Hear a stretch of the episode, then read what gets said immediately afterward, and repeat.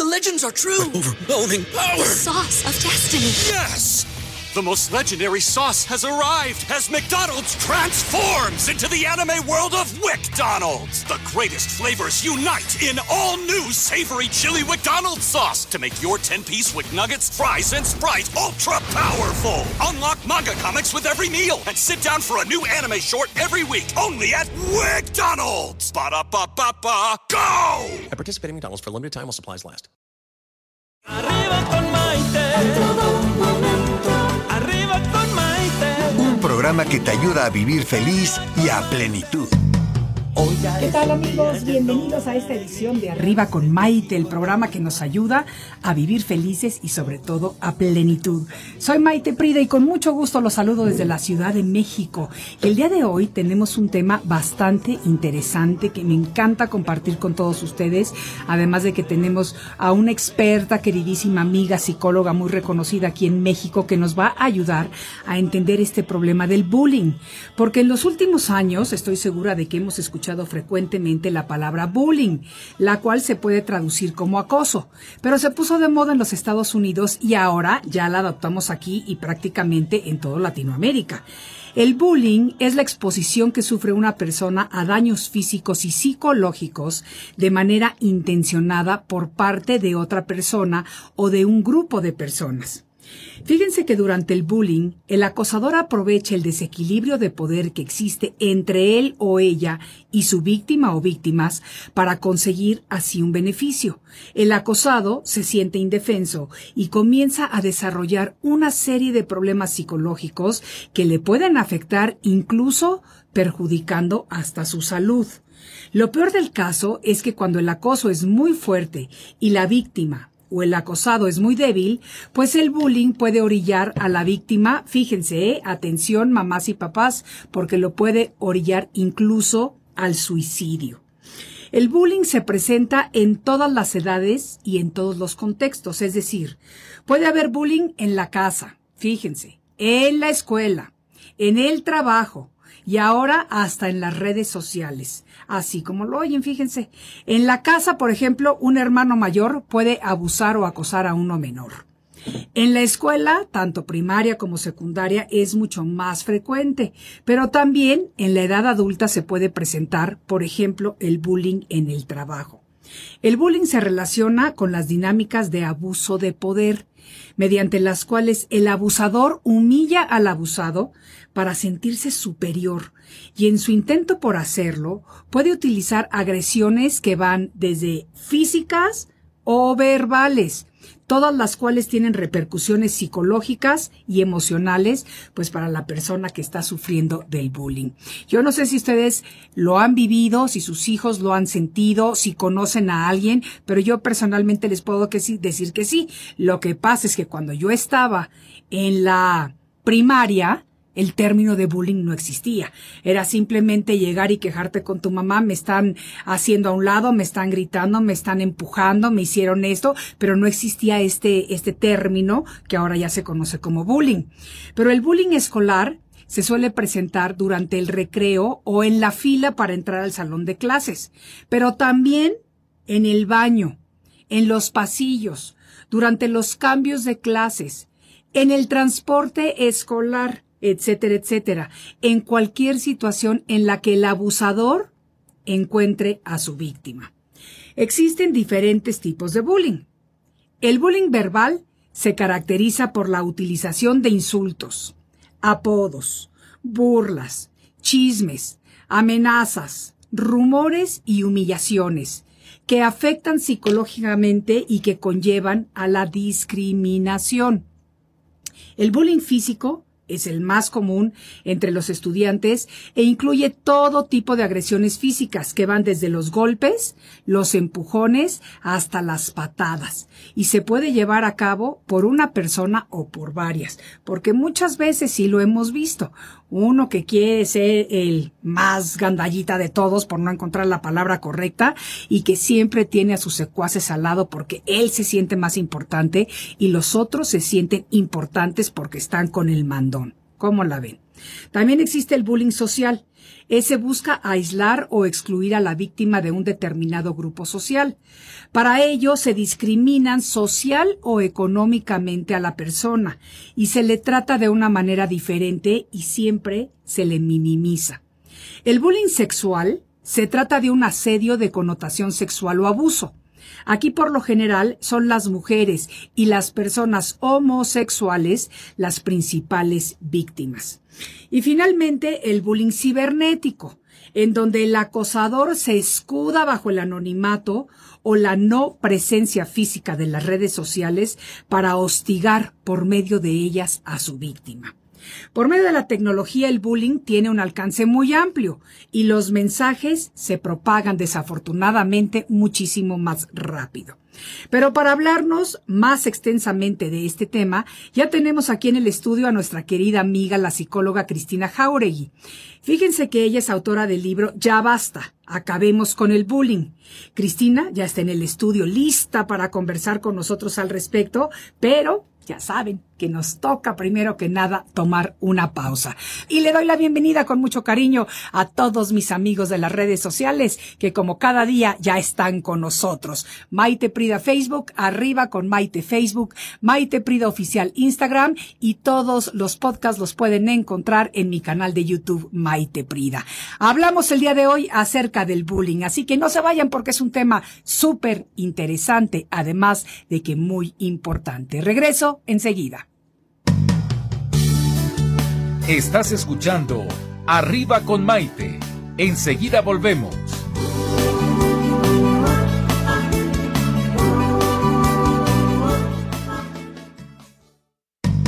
Hoy ya es un día lleno de alegría, desde México te invito a vibrar. Con estos consejos, amigos e ilusiones que en tu radio y podrás encontrar momento de estar contigo, de conocernos y aprender, de disfrutar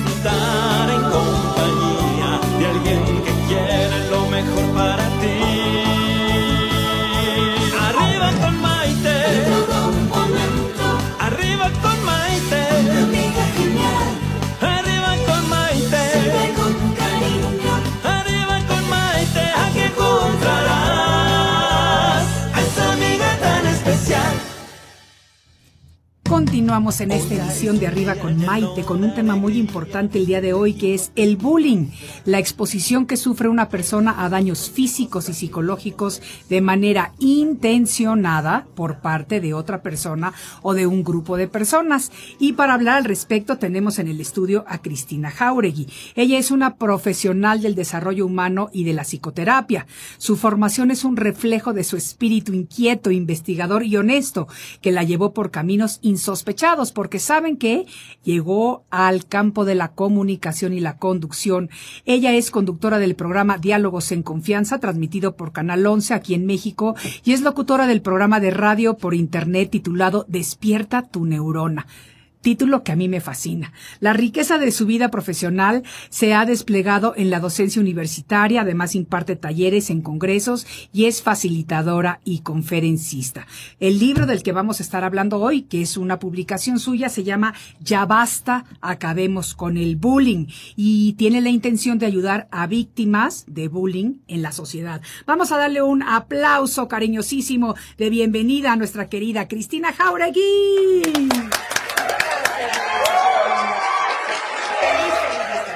Yo también feliz de tenerte con nosotros una vez más, Cris, porque este es un tema bien importante.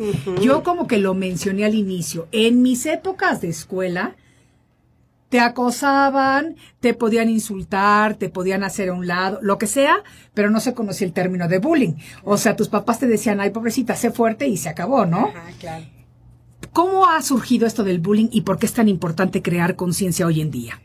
Fíjate que tienes toda la razón, porque eso es una de las cosas que me preguntan mucho. Bueno, Cristina, yo también lo viví y mira, estoy muy bien y ahora estoy aquí, este, sin problemas y siendo un profesionista o una profesionista. Pero la verdad es que sí hace muchísimo daño el bullying. Y es cierto, como tú decías, perdón, es cierto como tú decías que todos lo teníamos de niños y Sí. que ahora hay que visualizarlo más, hay que ponerlo sobre la mesa, Sí. y hay que ponerlo sobre la mesa, visualizarlo más y por supuesto atender lo que es esto del bullying. Sí. Como todo lo que pasa en el mundo, vamos aprendiendo y vamos estudiando y entonces los temas van teniendo como mucho más conocimiento y por eso se le puso ya un nombre, Maite, para poder ubicarlo en medio de todo esto que es la violencia. La palabra violencia abarca muchísimos ámbitos, Mucho. muchísimas áreas y este, el bullying, acota algo muy particular y muy especial, que es justamente esto que tú estabas diciendo, que es el abuso de un, de, entre pares. Curiosamente, fíjate que ahora y desde hace ya un buen rato le decimos bullying a todo, Sí. pero la verdad es que no todo es bullying. No, no todo es bullying. Y tampoco es bullying, por ejemplo, cuando entre adultos, tiene otro nombre entre adultos, es violencia y puede ser acoso, pero no bullying. El bullying es es entre menores de edad. Ok. Y entonces, ¿por qué para mí fue tan importante ubicarlo y poner realmente las características adecuadas para que entonces podamos de veras enfrentar el problema de una manera eficiente? Porque si no sabemos contra qué dragón estamos luchando, ¿cómo vamos a saber qué armas sacar? Absolutamente. Entonces, el bullying es entre pares, pero entre pares de menor edad, o sea, de los menores de edad. No, ya cuando estamos hablando de 18 años para arriba, ya estamos hablando de otro tipo de violencia. ¿Cómo la llamarías? Pues mira, hay diferente dependiendo del caso. Puede ser violencia física, puede ser violencia psicológica, puede ser violencia sexual, eh, puede ser, por ejemplo, cuando estamos hablando en el área laboral, entonces estamos hablando de mobbing, que es otro término que se usa para poder entender que estamos hablando de personas de mayor edad, o sea, que ya son adultos y que los códigos son muy diferentes entre ellos y los niños, Maite. O sea, no es, no es el mismo código de pleito o el mismo código de violencia que se utiliza entre adultos que al que se utiliza entre niños. Y por ejemplo, si te está acosando tu jefe, se llama Sí. bossing. Sí. O sea, que es un de bossing, son anglicismos, boss, sí, pero es el el jefe. que me está acosando. Y entonces ahí hay un lenguaje diferente porque ahí hay eh, jerarquías y aparte él tiene en su poder pues muchas cosas que son para ti importantes, para empezar el dinero, ¿no? Claro, Y tu puesto en el- claro. de trabajo. Entonces, los, el bullying, regresando al tema que, que, por el que me invitaste hoy, el bullying es entre menores de edad, y lo que es muy importante también saber es que sí, efectivamente, como dijiste al principio del programa, pues México es- ocupamos el primer lugar a nivel mundial en bullying. Eso me da mucho. ¿Cómo? ¿Cómo crees? El El primer. lugar. sí, en secundaria. Eso es terrible. Terrible, es un terrible, terrible número. Y sabes qué es lo más triste de todo, que bueno, pues el libro yo lo escribí hace ya varios años y sin embargo eh, todavía cuesta trabajo hablar del tema. La gente no quiere acercarse al tema por miedo, por desconocimiento, pero sobre todo porque no sabemos cómo enfrentar una situación tan grave cuando es mi hijo el que lo está sufriendo o cuando es mi hijo el que lo está ejerciendo, que Claro. es lo más difícil, ¿no? Claro, porque también los padres eh, tenemos que crear conciencia y tenemos que darnos cuenta cuando tenemos un hijo que es el que está haciendo ese problema. Por supuesto. Porque siempre es muchísimo más fácil decir yo soy la víctima, yo soy el que le hicieron, pero para que a alguien se lo estén haciendo, alguien lo tiene que estar haciendo. Exactamente. Y ese alguien también es hijo de alguien. Exactamente. Y sabes que eso que dices es muy interesante porque estamos hablando de triadas, ¿no? Sí. La, la triada es el que hace el bullying, o sea, el, el que le llamamos el bully famoso, Sí. la víctima y los testigos. Sí. Es una triada. Pero a su vez se forma una triada igual con el, la persona que lo está ejerciendo, el bully, con otro que lo está que le está haciendo a él mismo bullying y otros testigos. Se van uniendo los triángulos, se va haciendo una triada muy grande. ¿Por qué es importante visualizar esto? Porque mm, una de las cosas que sucede, como tú lo dijiste ahorita, es se señala a la persona que lo hace, ¿no? A la persona que ejerce el bullying, se le señala de una manera muy, muy fuerte, inclusive se le quiere correr de la escuela o de las áreas donde está, sin darnos cuenta que estamos hablando de menores de edad, una vez más lo digo, o sea, no estamos hablando de adultos, y es un niño que lo único que está haciendo es gritando auxilio, de una pésima manera, ¿eh? O sea, pero él está gritando. Sí, porque no sabe de qué otra manera hacerlo. Exacto. Es como cuando, cuando, y a mí me tocó hacer una serie interesantísima para televisión acerca del suicidio entre adolescentes y, y te das cuenta de que el 90% o más de los casos son llamadas de atención. Exacto. No realmente se quieren suicidar. No. O sea, lo hacen para llamar la atención de los padres, de la familia, de los amigos, de quien sea. Entonces, Sí. es algo similar en el bullying. Es exactamente idéntico, así como lo estás diciendo. Es un niño o una niña que está tratando de llamar la atención. Pero vamos a preguntarnos de qué. O sea, ¿qué está tratando de decir? Por supuesto que está tratando de decir que está sufriendo. sí. Posiblemente que ella a su vez está siendo, o él a su vez está siendo abusado, que está siendo abandonado, ignorado, que se siente solo. Y entonces su única forma de expresión la encuentra molestando a alguien más. Claro. Sintiéndose él el superior. Ajá. Sí, y sí es cierto esto que, que sucede entre desiguales. O sea, es, es un, sí es una, eh, un ejercicio de poder. Pero fíjate, Maite, no es un ejercicio de poder como nosotros nos los imaginamos, es más complejo.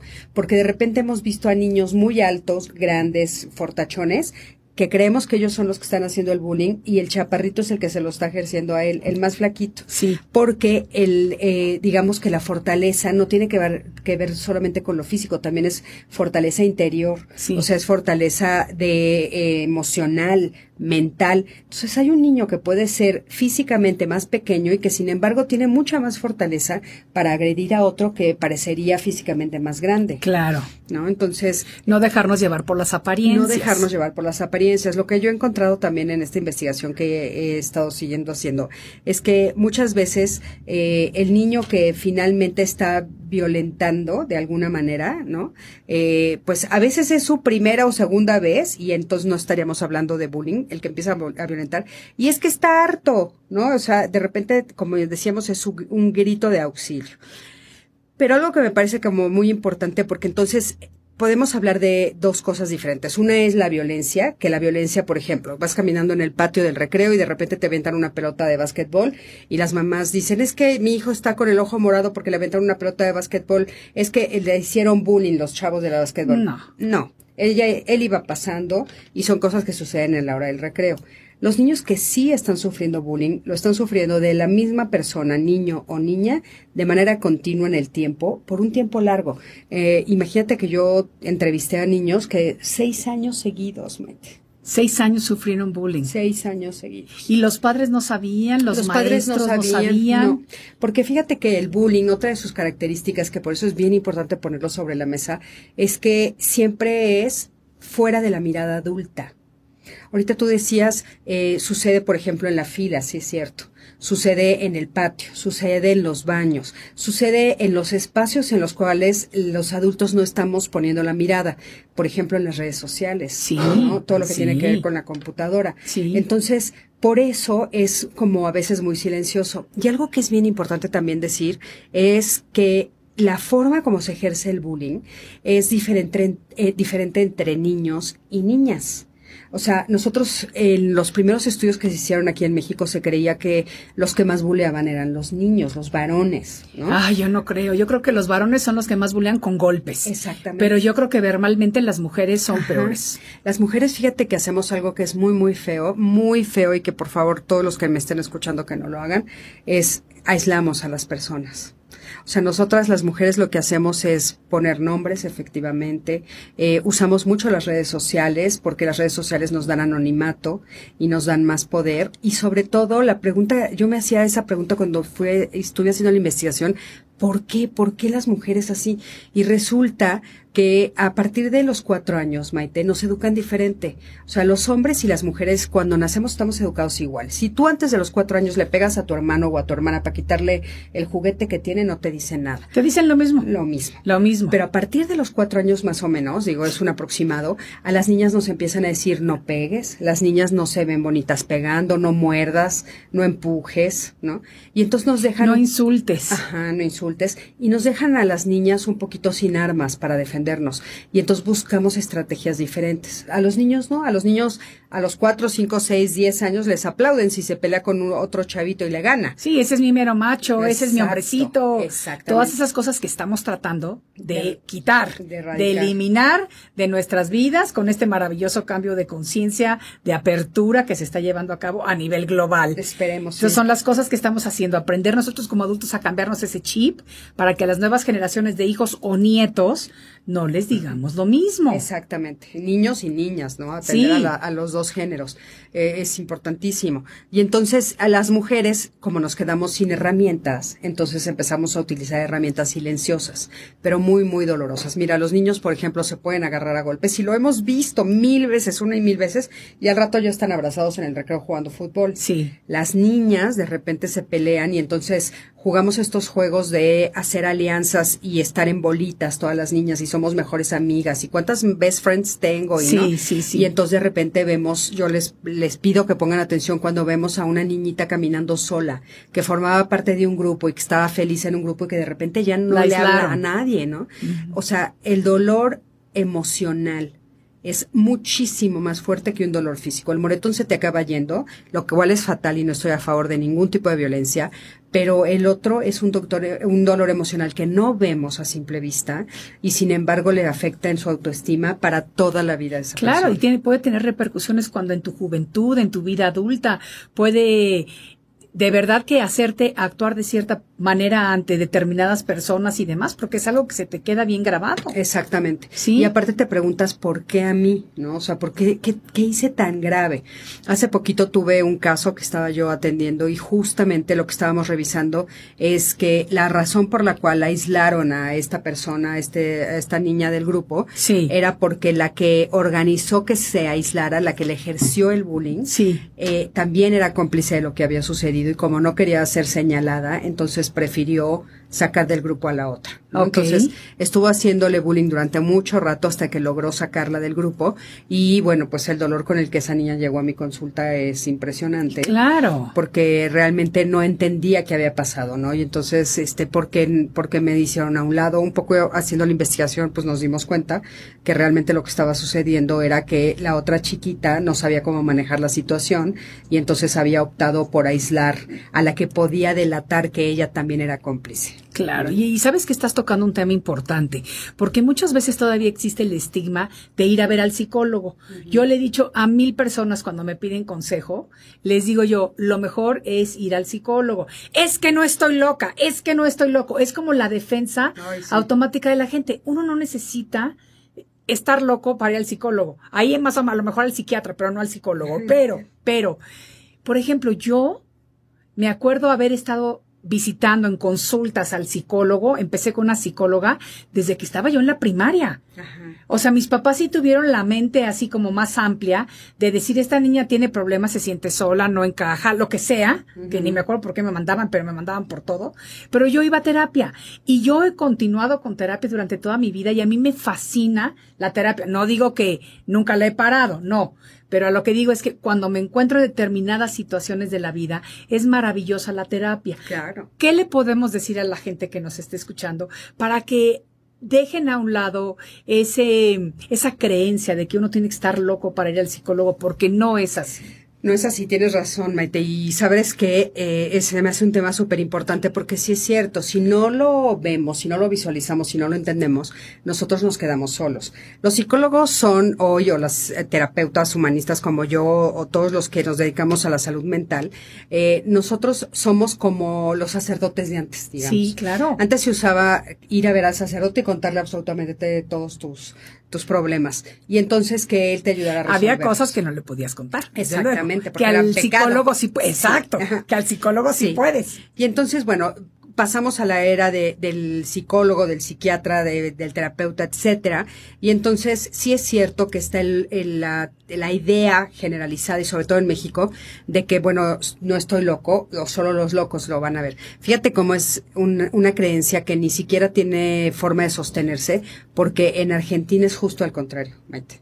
O sea, el que no va es el que está loco. Fíjate. En Argentina es todo mundo tiene un terapeuta. Sí. O sea, es lo primero que pagan, está en la canasta básica de ellos, ¿no? ¡Qué maravilla! Y entonces si te preguntan, oye, tu terapeuta, y tú dices, yo no tengo, el loco es el que no tiene. Fíjate, ¿no? fíjate. Entonces, este, es un prejuicio simplemente. Yo sí creo que para nada, obviamente, estamos locos, aparte de que la palabra ya no se usa. Claro. Porque antes se usaba la palabra cuando no teníamos explicación a algunas cosas que tenían algunos problemas mentales algunas personas y que hoy está, es, es prohibido decir la palabra loco, digamos, en, en el sentido profesional del término, porque nosotros ya tenemos cómo diagnosticar otras cosas. ¿no? Claro, claro. Entonces, eso es una maravilla. Yo creo que lo, las personas que lo necesitan, que necesitamos, yo también, igual que tú, toda la vida he tomado terapia y bueno, sigo, por supuesto, feliz con mi terapeuta y sigo resolviendo muchas cosas y a mí me encanta estar en ese proceso. Este, yo creo que todas las personas que, que vivimos esta situación nos damos cuenta que simplemente lo que necesitamos es pimponear nuestras ideas. Sí. ¿No? Sí. Estar con alguien que te escuche, alguien que te diga más o menos por dónde se va la cosa, porque a nosotros nos sucede que nos volvemos ciegos y eso le pasa a los papás con lo del bullying. Exacto. De repente los papás se vuelven ciegos a un problema real que está pasando en la familia. Y eso me parece algo muy interesante con lo que vamos a retomar el programa en cuanto regresemos después de una pausa porque ya nos toca hacer la primera pauta. Soy Maite Prida, esto es Arriba con Maite y me encuentro con Cristina Jauregui, autora, bueno, psicóloga, gran amiga y autora del libro Ya basta, acabemos con el bullying. Regresamos enseguida. Estás escuchando Arriba con Maite. Enseguida volvemos.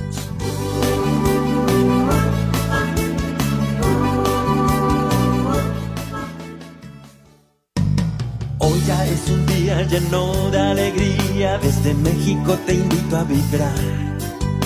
Con estos consejos, amigos e ilusiones que en tu radio y web podrás encontrar. Es el momento de estar contigo, de conocernos y aprender,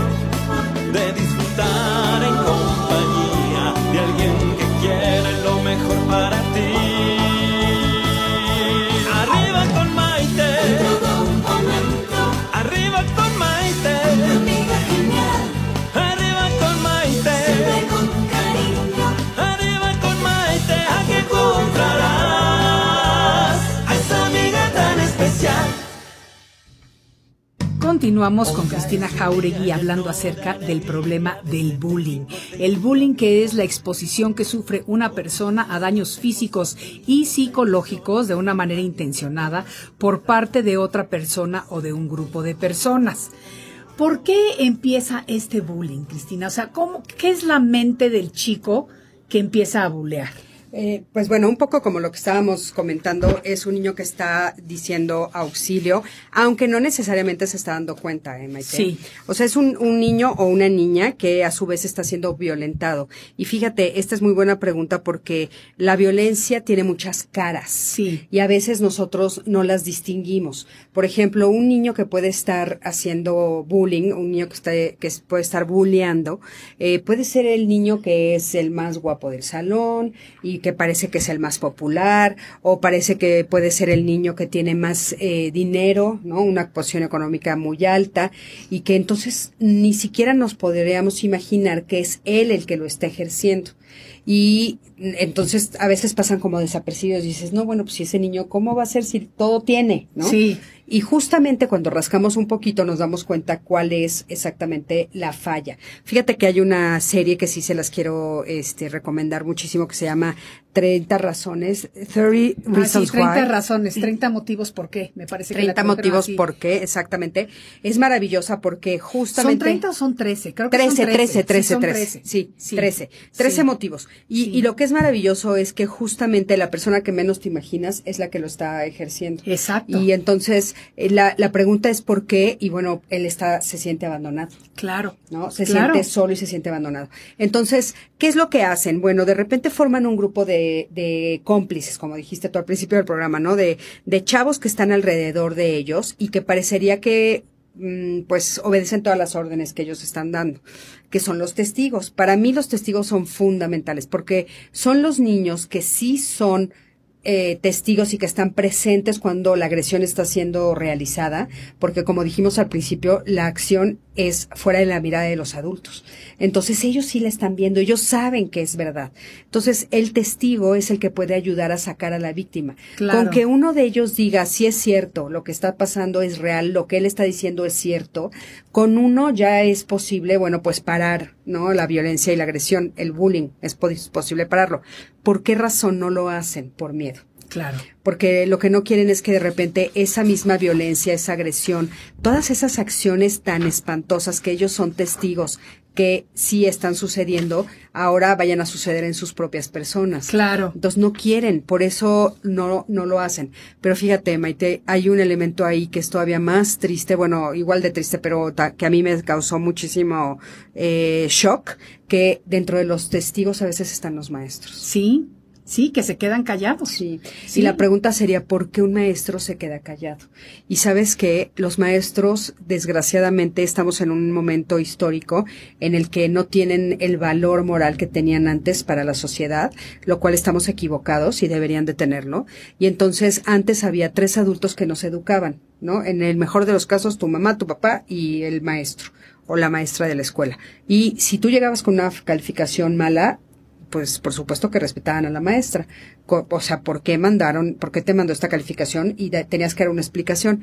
Ahora estamos viendo que sucede lo contrario. Los niños llegan con calificaciones malas y a las que le gritan es a las maestras. Sí. ¿No? Sí. Y van a reclamarles los papás, inclusive a demandarlos. Entonces los Yo siento que de cierto modo, o sea, de cierto modo pienso que se les ha perdido un poquito el respeto a los maestros. Muchísimo, sí, muchísimo. Sí. Todo el respeto, tienes razón. Y los maestros me decían a mí, Cristina, cuando, cuando hicimos la investigación, me decían, Cristina, la verdad es que de que en mi casa no coman, a que lloren en la casa de ellos, pues que lloren en la casa de pues ellos. Pues sí. ¿Y a qué se referían? Bueno, pues los demandan, los corren de la escuela y se nos olvida que muchos de esos maestros son a su vez padres de familia. Claro, ¿no? claro. Y es su modus vivendi, es la forma como ellos están ganando el dinero que necesitan para sobrevivir.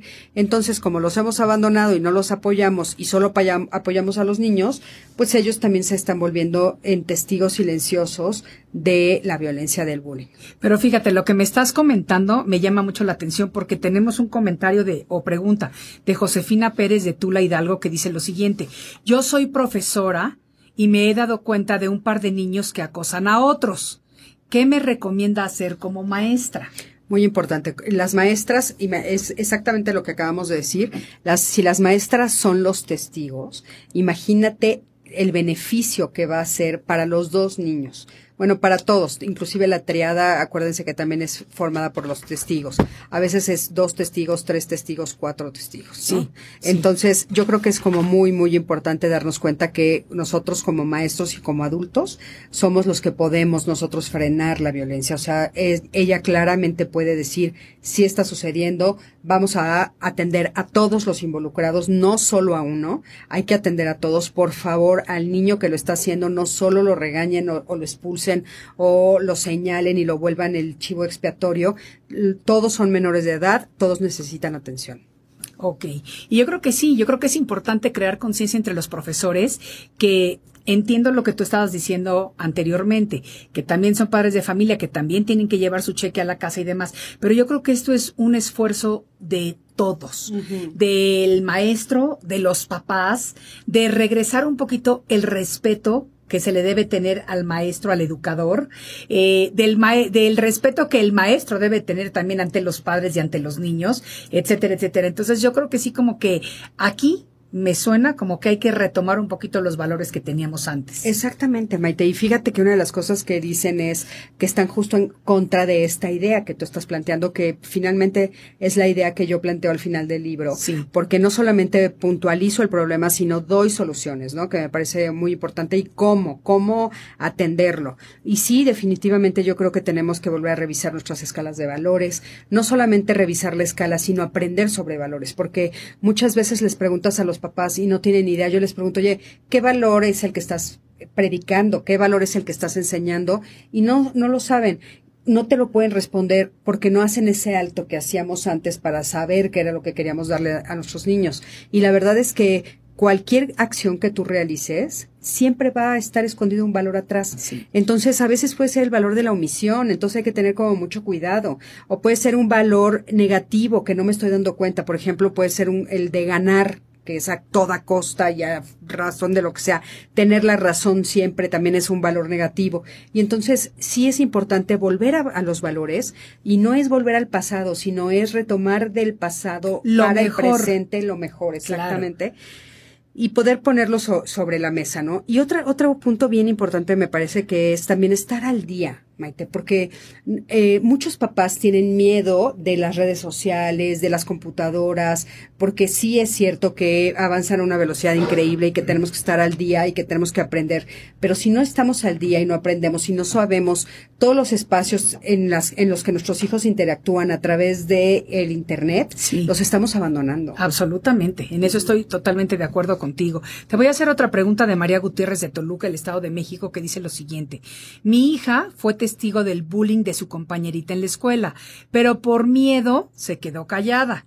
Mi pregunta es, si uno es espectador, ¿qué debe de hacer o cómo debe de actuar? Esa es una pregunta muy válida. muy válida. Porque es lo que dijiste anteriormente, te da miedo.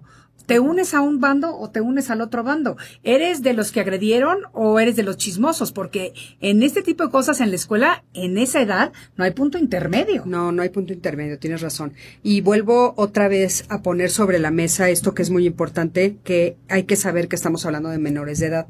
Entonces, mientras estemos hablando de menores de edad, Maite, sí somos responsables los adultos. Pero lo que es muy, muy importante es que no escalemos el problema a nivel de adultos. Entonces, yo por eso no aconsejo que los papás se confronten. ¿Qué es lo que hay que hacer? Si mi hija ya llegó y me dijo, mamá, yo vi que a fulanita de tal la están violentando, soy testigo, entonces la mamá junto con la hija pueden ir a hablar pues con la directora, pueden ir a hablar con los profesores, pueden ir a hablar con el psicólogo de la escuela, la psicóloga. Si no les están haciendo caso en la escuela, bueno, pues los directores de distrito, ¿no? Este hay hay como otros escalar a otros niveles donde sí, inclusive hasta la Secretaría de Educación Pública hay que denunciar si no nos están haciendo caso y sobre todo lo que se busca es ayudarle a esos dos niños o a esas dos niñas, o niño y niña, porque no importa eh, el, género, el género, que se están lastimando uno a otro, porque el niño que está lastimando a su vez se lastima. Claro, claro. Y además, la mayoría de los casos viene lastimado. Claro, por, eso lastima. Sí, exactamente. Una pregunta más de Susana Galindo de la Ciudad de México que dice lo siguiente. A mi hijo le hacen bullying en la escuela. Yo ya lo reporté con las maestras, pero sigue ocurriendo. Mi esposo dice que se defienda y que les pegue. ¿Debe mi hijo reaccionar? Por supuesto que su hijo tiene que reaccionar, pero no necesariamente con golpes, pero que se defienda sí. Y eso es una de las cosas que tenemos que aprender. Nosotros tenemos que aprender a defendernos sin la violencia. Y sí hay maneras, Maite, o sea, sí existen las formas. Lo que pasa es que nosotros estamos en una eh, dualidad, estamos como, somos como péndulos, ¿no? De repente nos vamos o hasta el lado de la violencia absoluta, ¿no? Y entonces somos violentos y lastimamos y pegamos y demás, o nos vamos al lado con que es la pasividad y no hacemos nada. Hay un lugar en medio que es donde yo puedo levantar la voz y levantar la voz y decir basta, acabemos con el bullying, por eso pusimos la palabra basta tan fuerte, ¿no? En el título del libro, porque yo sí puedo decir basta. Ahora, ¿qué es lo que tengo que hacer? Ayudarle a mi hijo a que tenga fortaleza interior. Tengo que ayudarle a mi hijo a que se sienta físicamente fuerte.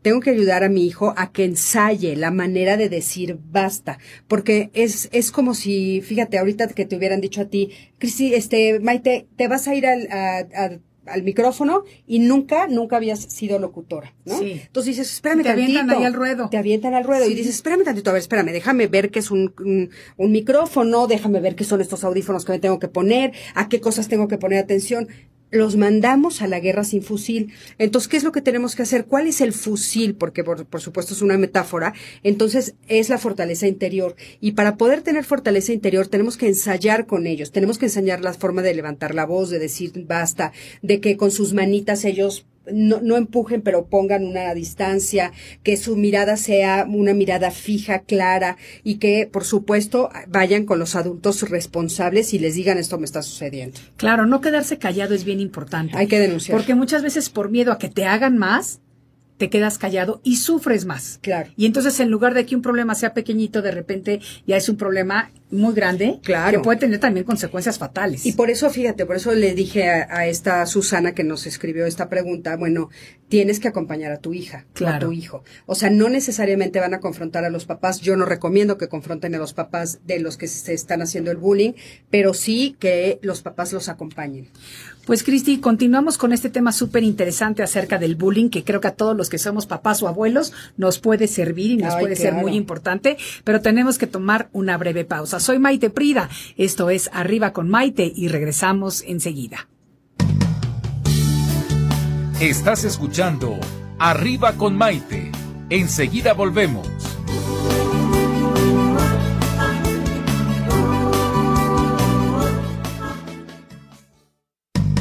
Hoy ya es un día lleno de alegría, desde México te invito a vibrar.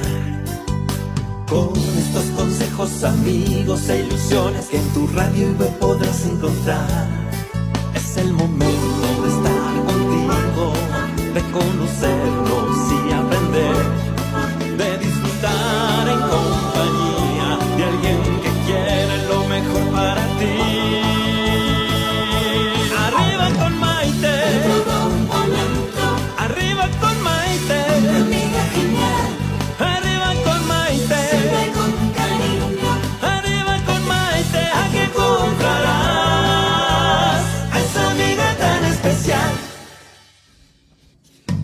Continuamos con Cristina Jauregui, experta en este tema del bullying.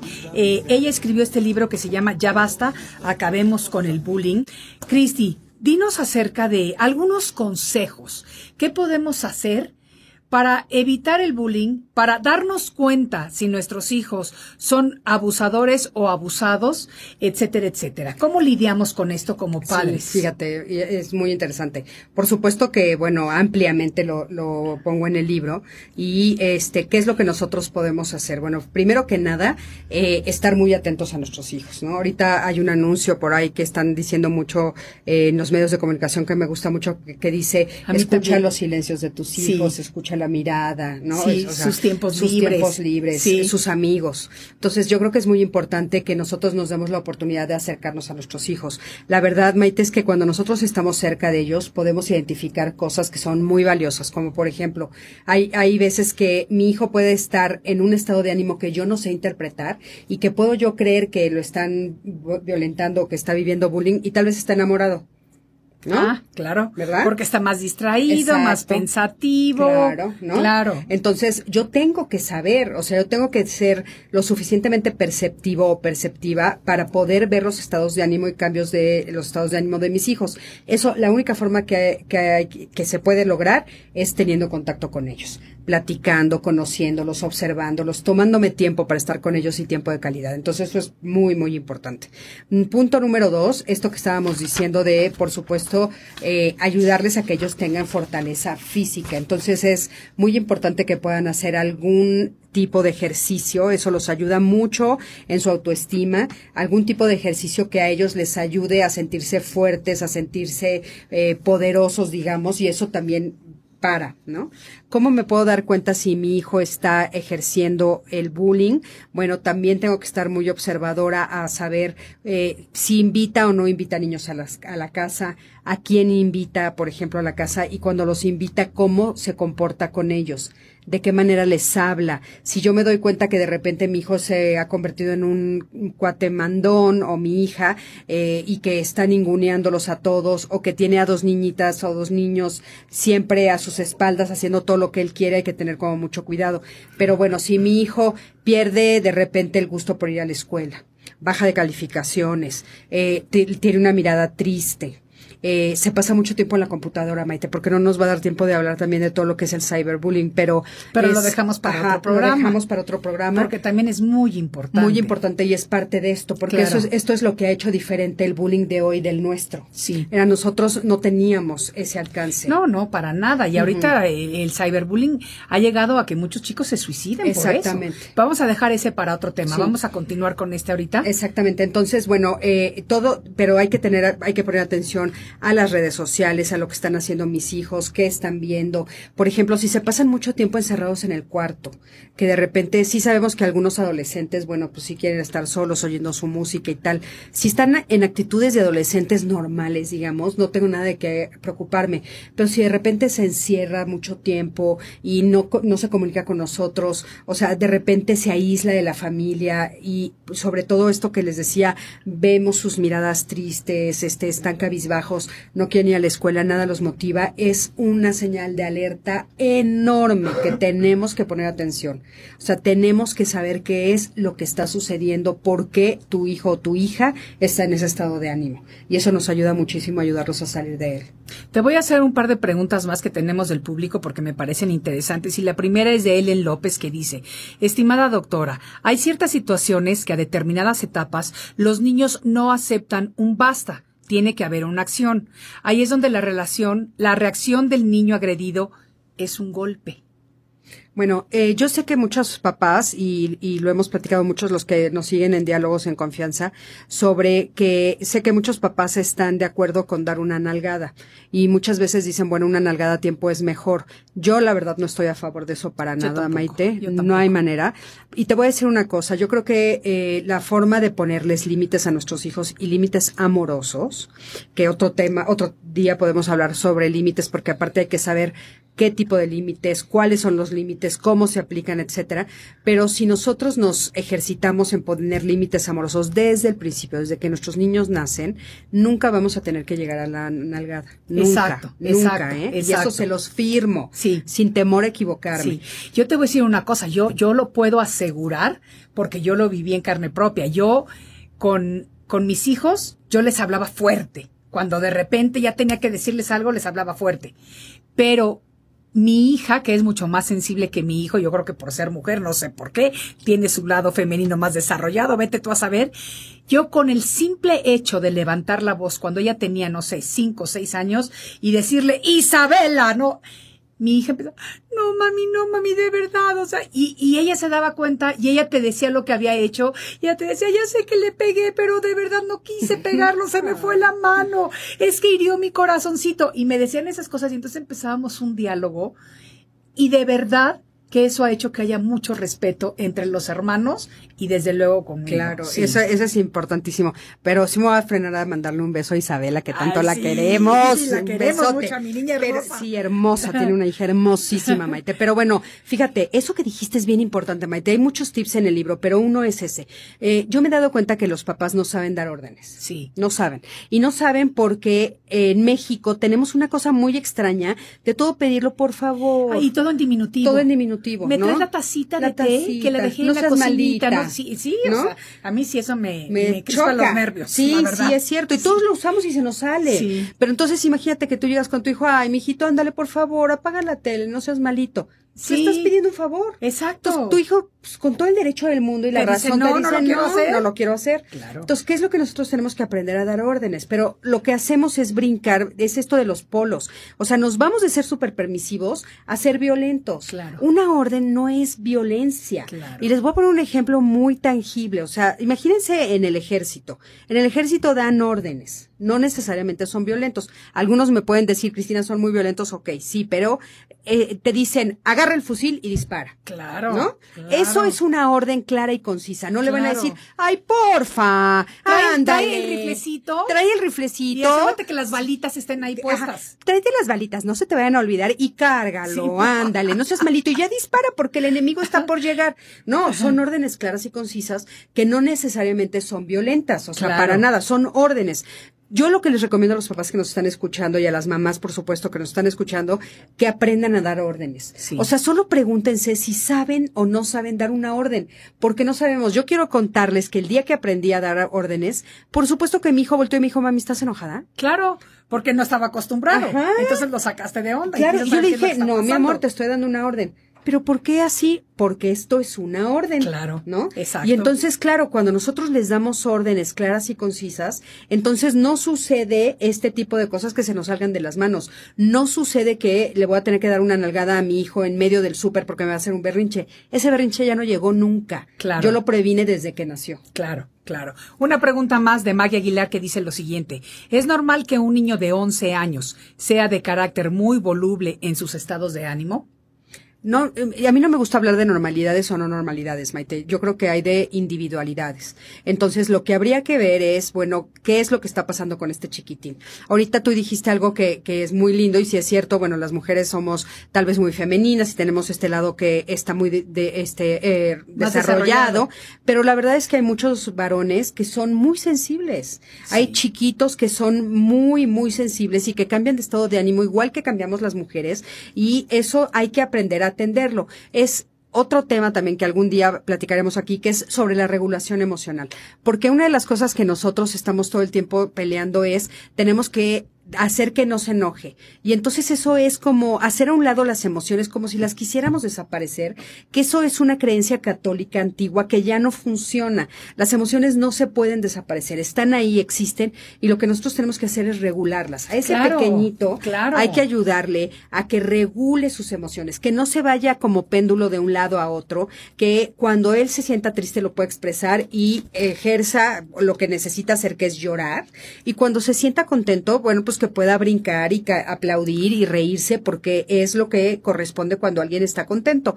Pero entonces lo que tenemos que ayudarlo es a regular la emoción. O sea, para nada está mal que un niño sea así, no hay nada de malo en ser sensible. Qué bueno. Y me gusta que lo digas porque yo sí hablo muy extensamente de eso en mi libro Despierta tu diosa interior, que es para hombres y mujeres, para desarrollar los aspectos femeninos divinos dentro del ser humano. Porque cuando lo hacemos y desde chiquitos, fíjate qué grandiosa oportunidad tiene ella de poder encaminar desde chiquito a un niño a que tenga sus sentidos o su aspecto femenino desarrollado. Va a ser un hombre más amoroso, más comprensivo, más bueno, más generoso. O sea, todas estas cualidades maravillosas que va a poder tener. Me encanta lo que nos has dicho. A todos ustedes, amigos, les recuerdo que Cristina Jauregui es autora de este libro, Ya basta, acabemos con el bullying.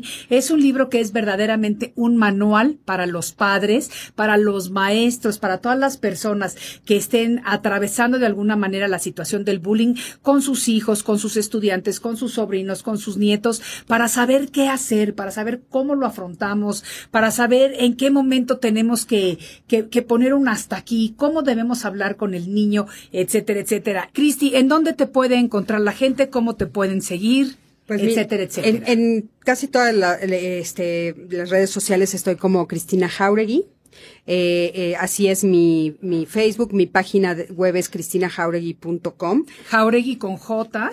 Jauregui es con J, para que sepan, es J-A-U-R-E-G-U-I, Jauregui, porque sí, de repente algunos lo quieren escribir con H o así. Y, y bueno, en mi página web, que también, que ahorita va a estar en construcción porque voy a hacer toda una remodelación, pero les va a gustar muchísimo, muchas sorpresas que van a, que voy a traer. Y bueno, por supuesto, en Diálogos en Confianza por Canal 11, todos los martes, yo estoy en vivo de 9 a 11 de la, 9 y media a 11 y media de la mañana. Y, y Facebook, Facebook es, Facebook es Cristina Jauregui, Instagram es MA Cris Jauregui. Perfectísimo. Entonces, pues ya lo saben, amigos. Cris, te doy las gracias porque de verdad creo que nos has instruido bastante el día de hoy en lo que es el bullying, qué podemos hacer para aminorar este problema, cómo podemos todos eh, poner nuestro granito de arena para que sea una mejor sociedad en la que estamos viviendo. Exactamente. Gracias, Cristi, y me dejaste con muchos temas, así que te vamos a tener aquí nuevamente. Yo feliz, muy Ya sabes que te quiero mucho y encantada de estar en tu Ya sabes que es recíproco, yo también a ti. Y a todos ustedes, amigos, como todos los días, les doy las gracias por haberme regalado lo más valioso que tenemos los seres humanos y que es precisamente nuestro tiempo. Soy Maite Prida, con mucho gusto los saludo desde la Ciudad de México y nos vemos en el siguiente siguiente de la serie. Esto fue Arriba con Maite. Que tengan buen día. Arriba con Maite. Arriba con Maite. Un programa que te ayuda a vivir feliz y a plenitud. Arriba con Maite. Aquí encontrarás a esa amiga tan especial.